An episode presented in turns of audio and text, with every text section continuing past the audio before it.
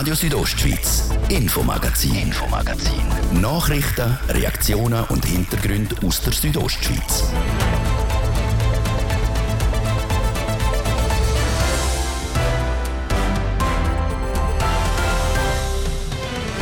Alles wird gefühlt teurer. Mieten, die Gesundheitskosten und ja ganz allgemein ist das Leben an sich kogenkeiben teuer. Wie sieht das eigentlich mit dem Wintersport-Hobby aus von den Schweizer und Schweizerinnen? Ab in die Höhe, auf die Piste Skifahren oder Snöben. Bei den grossen Bergbahnen wird es teuer, bei den kleinen können wir sparen. Es gibt aber eben auch die kleineren Bahnen, die mittleren Bahnen, die durchaus auch preisgünstige Angebote auch haben als Einsteigermodell. Sagt der Philipp Hollenstein, Vizepräsident der Bergbahnen Graubünden. Wie die Bergbahnen alle Herausforderungen will meistern, gibt es jetzt als erstes hier im Infomagazin. Mein Name ist Dies Fritschi. Ich wünsche einen guten Montagabend. Langsam wäre es Zeit, dass es draussen weiss ist und man wieder auf die Piste umkurven kann. Ein paar Skigebiete, respektive Pisten im Kanton, sind sogar schon offen, wie zum Beispiel die Avolezza bei Pontresina. Im Kontrast zu der idyllischen Vorstellung vom Schienen stehen die Herausforderungen der Bergbahnenbranche. Die kämpft wie jedes Jahr mit dem Klima, mit dem Fachkräftemangel und den ansteigenden Preisen. Wie die Branche auf den kommenden Winter vorbereitet ist, hat Livio Biondini im Gespräch mit dem Philipp Hollenstein herausgefunden. Er ist Vizepräsident der Bergbahnen Graubünden und Geschäftsführer der Bergbahnen Arosa. Ich würde sagen, vorsichtig optimistisch. Wir haben ja die ersten Schneefälle schon bei uns können begrüßen. Jetzt folgt dann die ersten Kältefenster, wo man kann mit der technischen Beschneiung vorwärts machen. Und wir haben auch gute Erfahrungen gemacht aus den vorhergehenden Jahren, wo wir sehr große Herausforderungen gemacht haben und äh, allesamt doch einen sehr guten Job gemacht haben und gestern können glücklich machen. Also von dort her vorsichtig optimistisch. Wir bleiben gerade beim Schnee, was Sie gerade angesprochen haben. Wenn es zu wenig schneit, kann nicht gefahren werden. Also muss ja beschneit werden. Ohne das geht das gar nicht mehr, oder? Ja, das hat der letzte Winter äh, sehr akzentuiert gesagt, aber auch vorhergehende Winter, oder? Äh, mit den 90er Jahren hat man auch sehr schneearme Winter gehabt, noch keine äh, Schneeanlage und äh, dort sind wirtschaftliche Einbußen enorm gewesen. Es ist so, die technische Beschneiung ist gleichzusetzen mit einer Vollkaskoversicherung, nicht nur für Bergbahnen, sondern auch für die ganze Destination, also für Hotels, Berggastronomiebetrieb, Skischulen, Sportgeschäfte, alles was da anhängt und äh, gestern das letzte Jahr auch eindrücklich gesehen. Dank der technischen Beschneiung hat man eine sehr gute Saison gehabt, skifahrerisch. Und an sich eigentlich äh, sind die Gäste überrascht gewesen, wie gut das es war. Es ist ja immer noch die anhaltende, drohende Energiemangellage, wird Beschneiung so oder so wieder zum Thema, unter anderem auch wegen dem. Das Thema ist letztes Jahr emotional aufgekocht. Wir meinen äh, zu Unrecht. Wir wollen einfach gleich lange Spieße wie andere Produktionsbetriebe in der Wirtschaft. Und die technische Beschneiung ist jetzt einfach die Grundlage für ein funktionierendes äh, Wintergeschäft. Wir sind uns aber dieser Verantwortung auch äh, bewusst, was wir einen Beitrag leisten zur Strommangellage. Die aktuelle Situation, wie sie sich jetzt präsentiert, tun wir anders beurteilen als vor einem äh, Vorjahr. Und wir haben auch dort unseren Beitrag geleistet. Verstehen auch die Leute, die Skifahren kommen, dass es den Kompromiss braucht. Einfach ohne die Beschneiung gibt es auch keinen Wintersport mehr, oder? Ja, das ist so. Also die Schneesport-affinen Gäste, die erwarten an sich eigentlich auch zur äh, Wintersaison Top-Qualität. Also es braucht Schneesport ist heute enorm hochqualitativ angesiedelt, was auch der Erwartungshaltung entsprechend auch schürt. Und äh, Gäste sind natürlich von dort begeistert, wenn sie eine Top-Qualität äh, haben auf den Pisten auch, mit dem ganzen Umfeld Berggastronomie. Aber dass mir jetzt da das äh, als technische Beschneiung negativ ausgelegt wird, das ist äh, endgültig vom Tisch. Kleinere Bergbahnen können sich die Beschneiung zum Teil gar nicht leisten. Zum Teil lohnt sich das auch nicht. Was denken Sie, wo geht es in Zukunft, dass ein paar von den kleineren nicht überleben werden? Vor allem aus dem Grund auch. Ja, in Graubünden haben wir vielleicht noch die vorteilhafte Situation, dass auch die mittleren, kleineren Bergbahnen doch in einer präferierten Höhenlage die High sind, auch ohne Schneeanlage, aber sie wollen sich sicher auch mit dieser Thematik auseinandersetzen. Sie haben allerdings den Vorteil, dass sie ein bisschen aufgrund von ihrer Agilität und von ihrer Größe auch relativ schnell parat sind und vielleicht eher mit einer reduzierten Saison können äh, arbeiten aber es ist schon so, diejenigen Schneesportgebiete, die heute keine technische Schneeanlage haben, die müssen sich die Frage überlegen, ehrliche Analysen machen, in welche Richtung geht Oder? Tragen wir die Investitionen, tun wir die Investitionen tätigen mit den ganzen Kosten auch für den Betrieb und Unterhalt, oder äh, machen wir eine andere Positionierung? Jetzt Brambröhrspahn in Chur zum Beispiel, die haben äh, dank um Sommer vor allem können etwas reinholen. Ist das Umdenken, findet das bei einigen statt, dass man jetzt noch mehr vermehrt auf den Sommertourismus geht, mit Biken, mit Wandern, weil der Winter immer kürzer wird und der Sommer länger in dem Sinn? Bergbahnen haben das Thema auch schon viele Jahre aufgenommen und sie haben sich eigentlich von dieser klassischen Zwischensaison verabschiedet. Viele Bergbahnen sind heute im 10, 11 Monatsbetrieb, sogar 12 Monatsbetrieb, wo sie einfach ein Angebot haben, aber man muss wissen, der Sommer vermarkten Winter gerade bei den grossen Destinationen in keiner Art und Weise irgendwie können zu egalisieren. Also da braucht es schon noch viel mehr Anstrengungen. Die Entwicklung geht schon auch äh, im Sommerbereich, wie Sie gesagt haben, vom Bike, aber die Zahlungsbereitschaft im Winter ist ein Vielfaches höher, entsprechend auch die Wertschöpfung. Und da braucht es Generationen, bis man da sich eigentlich den Wechsel dann auch über die Bühne gebracht hat, falls er dann notwendig wird sind gerade Zahlungsbereitschaft, erwähnt, setzen wir doch dort gerade an. Eben Energiepreise gehen auf, Mieten an, Krankenkassenprämie. Wird Skifahren noch mehr zum Luxus, als was es eigentlich schon ist? Ja, Luxus würde ich nicht sagen. Es gibt natürlich die Top-Skigebiete, die eher im höheren Preissegment angesiedelt sind, aufgrund von ihrer Größe, von der technischen äh, Beschneiung vom Gesamtangebot. Es gibt aber eben auch die kleineren Bahnen, die mittleren Bahnen, die durchaus auch preisgünstige Angebote auch haben, als Einsteigermodell. Es gibt aber auch bei den grossen Bergbahnen aufgrund auch von dem dynamischen Preismodell, oder, wo gerade auch Graubünden Bergbahnen in die Betrieb da Vorreiter gewesen sind, auch der auslastungsschwächeren Saisonzeit ein sehr attraktive Angebot. Man hat auch attraktive Angebote im Vorverkauf drin, wo man an sich eigentlich mit der Buchung von der Ferienwohnung oder vom Hotel auch zu äh, günstigen Wochenpässen äh, kommt, mit einem entsprechenden Rabatt. Also das äh, Sammelsurium auch an den ist äh, doch sehr ausschweifend, also es sich eigentlich äh, für alle Schneesportbegeisterten ein gutes Angebot parat hat. Wir haben jetzt gerade kürzlich, glaube letzte Woche, eine kleine Umfrage bei den einzelnen Bergbahnen gemacht. Die Preise gehen fast überall rauf. Gewisse haben dann die dynamischen Preise. Das ist ein logischer Schritt, oder? Wenn alles andere raufgeht, müssen die auch Ja, das ist so. Also wir haben natürlich in allen Bereichen Preissteigerungen, angefangen beim Strom, äh, beim äh, Diesel, aber auch Versicherungspolice, Schmiermittel, Reinigungsmittel quasi alle Preise gehen auf, oder? Und zusätzlich haben wir natürlich auch im Lohnbereich auch äh, nachbessert, nicht nur rein vom Teuerungsausgleich, sondern eben auch aufgrund vom Fachkräftemangel auch dort äh, zusätzliche Preis- oder sagen wir mal Gehaltserhöhungen auch gewährt und das hat auch einen Einfluss auf den Preis, oder? Weil letztendlich sind Margen bei der Bergbahnbranche relativ tief. Wir sind eine investitionslastige Bergbahnbranche, wo äh, auch immer wieder muss Investitionen tätigen, Bau, Ausrüstungsinvestitionen. Und da braucht es einfach auch eine gesunde Ertragslage. Wir sind uns aber durchaus auch bewusst, dass das auch der Rat muss erfolgen muss, auch mit einem nötigen Respekt. Sind gerade der Fachkräftemangel angesprochen. Wie sieht es mit dem Personal allgemein aus? Finden sich über alles aus genug Angestellte für die Saison? Ja, war letztes Jahr ein sehr grosses Thema. Ich glaube, da muss man ein bisschen unterscheiden. Oder? Es gibt auch äh, Berufsgattungen, wo man äh, ja, nicht gerade überschwemmt wird, aber wo die Leute anklopfen. Pistenfahrzeug fahren, natürlich Bubentraum von vielen. Jetzt sind gerade 100 neue Patrouilleure in Ausbildung äh, schweizweit. Dort wird es weniger problematisch sein. Äh, dort, wo wir ein bisschen Mühe haben, sind bei den Bahnmitarbeitenden. Je nachdem auch. Das hat sich jetzt aber nicht so stark akzentuiert. Also sind wir besser unterwegs als im Vorjahr. Und Berggastronomie ist sicher auch ein Thema. Fokus jetzt dort auf Köche, wo man, glaube ich, in vielen Bereichen noch muss nachbessern oder, oder schauen. Das Rezept dort ist eher, dass man vielleicht sagt, bei diesen Schlüsselfunktionen, dass man versucht, Jahresanstellungen anzubieten, äh, Sommer und Winter, damit die Schlüsselfunktionen können, können abfedern Abschließend noch, jetzt haben wir es eben Personal, haben wir gehabt, das Klima, die höheren Preise. Was ist die grösste Herausforderung für die Bergbahnen? Das Gesamte zusammen oder gibt es etwas, wo, wo Sie finden, okay, das da ist wirklich dort, da müssen wir jetzt ansetzen? Ja, die grösste Herausforderung, jetzt rückblickend aufgrund der Erfahrungen, wird vermutlich diejenige sein, die wir heute noch nicht wissen.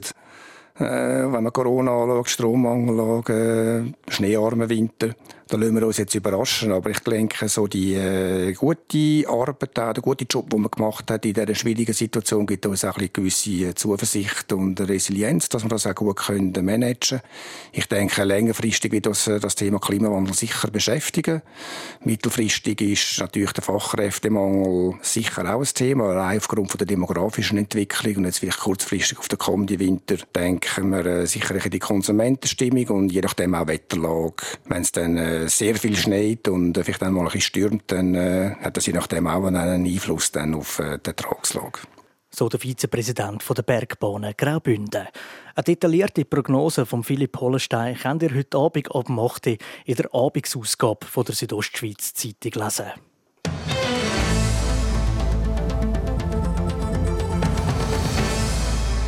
Morgen Abend ist in der Lind Arena zu Nevels die zweite ordentliche Gemeinsversammlung von der Gemeinde Gloris Nord.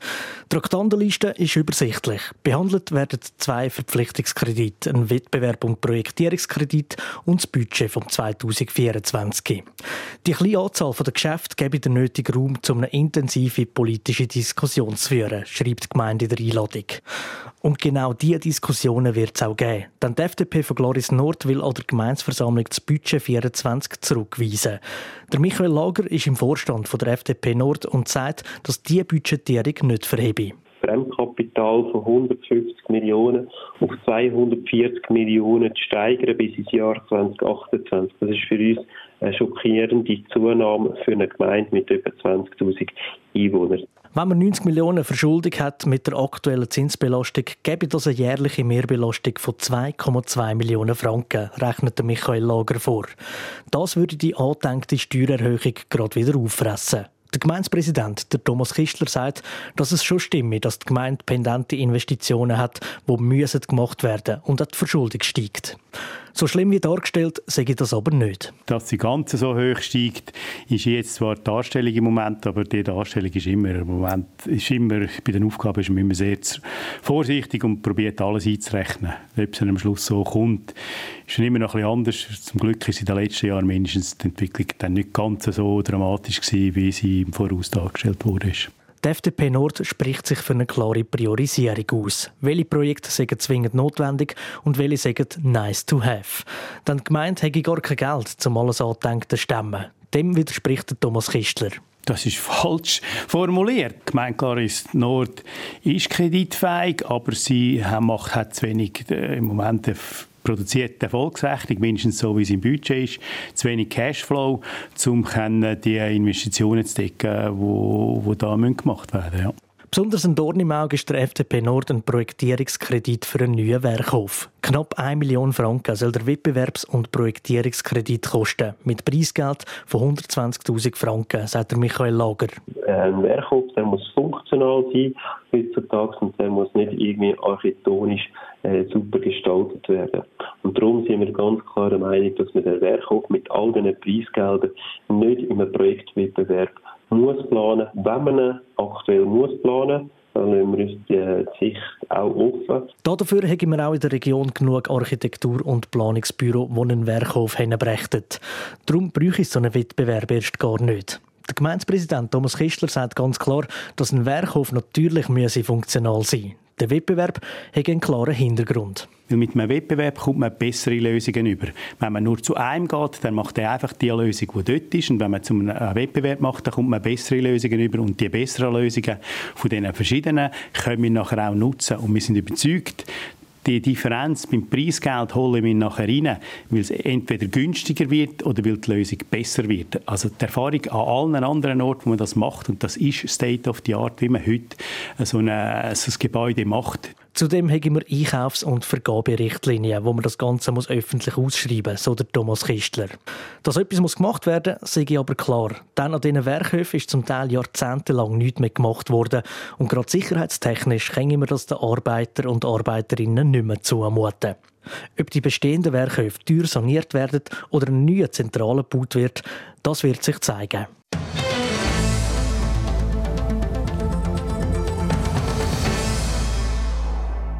Knapp 25 Kilo flüssiges Gold pro Volk hat es dieses Jahr gegeben. Die Rede ist vom Bündner Bienenhung, also Bienenhonig. Obwohl die Bienen im Frühling zuerst nicht so recht haben wollen, sind sie im Sommer gleich noch ausgeflogen. Der Beitrag von der Sorina von Weissenfloh. Viel Regen, tiefe Temperaturen. Der Frühling war nicht optimal für Bienenvölker. Das hat sich dann auch bei der ersten Ernte gezeigt, die schwächer ausgefallen ist als letztes Jahr. Weil es dann im Juni und Juli wärmer geworden ist, sind auch die Bienen wieder aktiver geworden, wie der Markus Michel sagt. Er ist Ressortleiter Bienenprodukt bei Bienen Schweiz.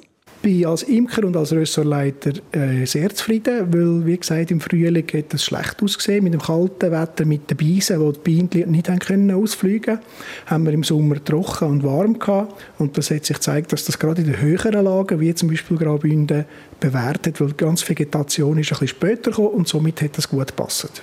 Die tieferen Lagen hatten dann im Sommer schneller einmal trocken und die höheren Lagen, ab 1000 Meter über Meer, haben so mehr profitieren können, weil die Blütentracht länger um war.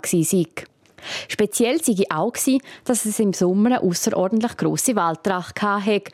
Also wenn die Bienen nicht den Nektar von Blüten sammeln, sondern Honigtau von Nadelbäumen.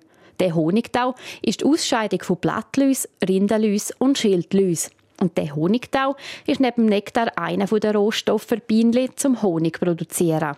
Das andere, was ich auch antönen speziell ist natürlich, dass im Frühling, wenn es nass ist und beißen, dass das nicht nur die Honigbienen betrifft, sondern die ganze Insektenwelt. Das hat direkten Einfluss auf die Gesundheit der Tiere und der Honig hinten raus ist dann eher das Zweitrangige. Und gleich, fast 25 Kilo hat es pro Bienenvolk gegeben. Diese Menge in Graubünden sind das Spiegelbild der letzten Jahre. Damit es der Honig- und Wildbienen im Kanton wieder gut geht, kann jede und jeder privat mithelfen, wie der Markus Michel weiter sagt. Unsere Botschaft ist, dass wir die ganze Gesellschaft mitdenken müssen, gerade in der heutigen Zeit der Klimaerwärmung. Wir können selber privat sehr viel machen für das Nahrungsangebot der Wildbienen vor allem. Wir können im Garten etwas machen. Wir können langjährige und ganzjährige Blüten pflanzen. Wir können den Schnittlauch mal blühen. Also das ist unser Appell, dass wir nicht uns nur auf die Imker und Honigbienen verlassen, sondern dass wir selber alle aktiv sind, um diesen gefährdeten Tieren zu helfen. So der Ressortleiter der Bienenprodukte bei Bienenschweiz, der Markus Michel.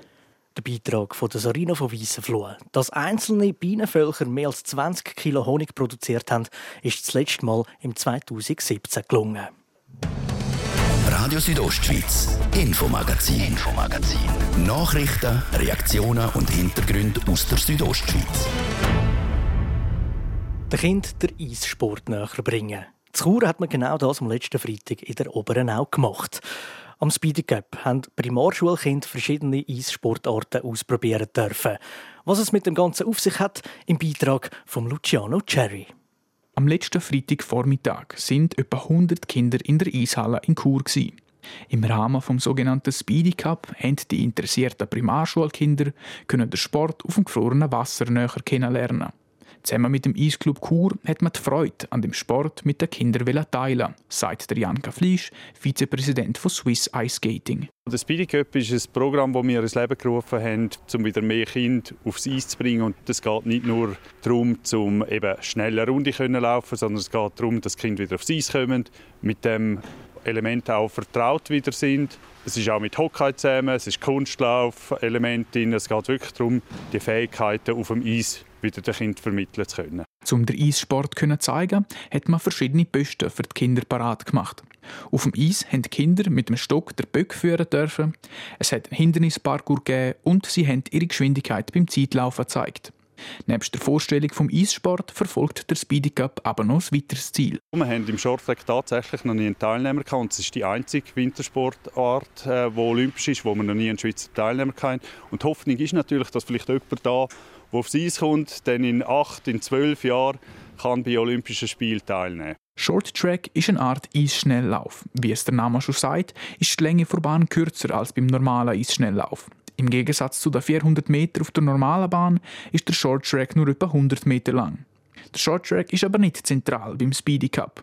Das Jahr ist es das erste Mal, dass auch geistig beeinträchtigte Kinder teilnehmen können. Die Martina Geumann ist die Regionalkoordinatorin von Special Olympics im Kanton Graubünden. Sie sagt, dass es wichtig ist, dass auch die beeinträchtigten Kinder am Sport mitmachen. Wir wollen die Möglichkeit geben, dass alle das einmal ausprobieren können.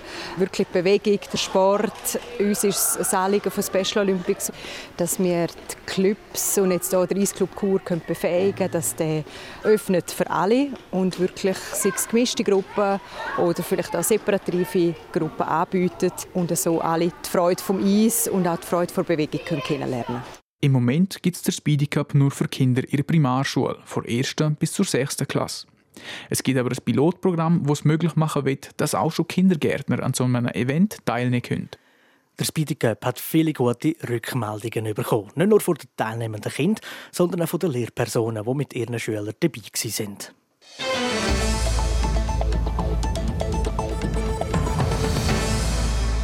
Das war es mit dem heutigen Infomagazin. Wer das Gespräch mit dem Vizepräsident der Bergbahnen Graubünden, Philipp Hollenstein, nochmal will hören oder den Beitrag von der Bienle will auswendig lernen, kann das ganz einfach. Entweder auf rso.ch oder überall, wo es Podcasts gibt. Mein Name ist Dies Fritschi. Ich wünsche allen zusammen ganz gemütlichen Abend. Radio Südostschweiz, Infomagazin, Infomagazin. Nachrichten, Reaktionen und Hintergründe aus der Südostschweiz.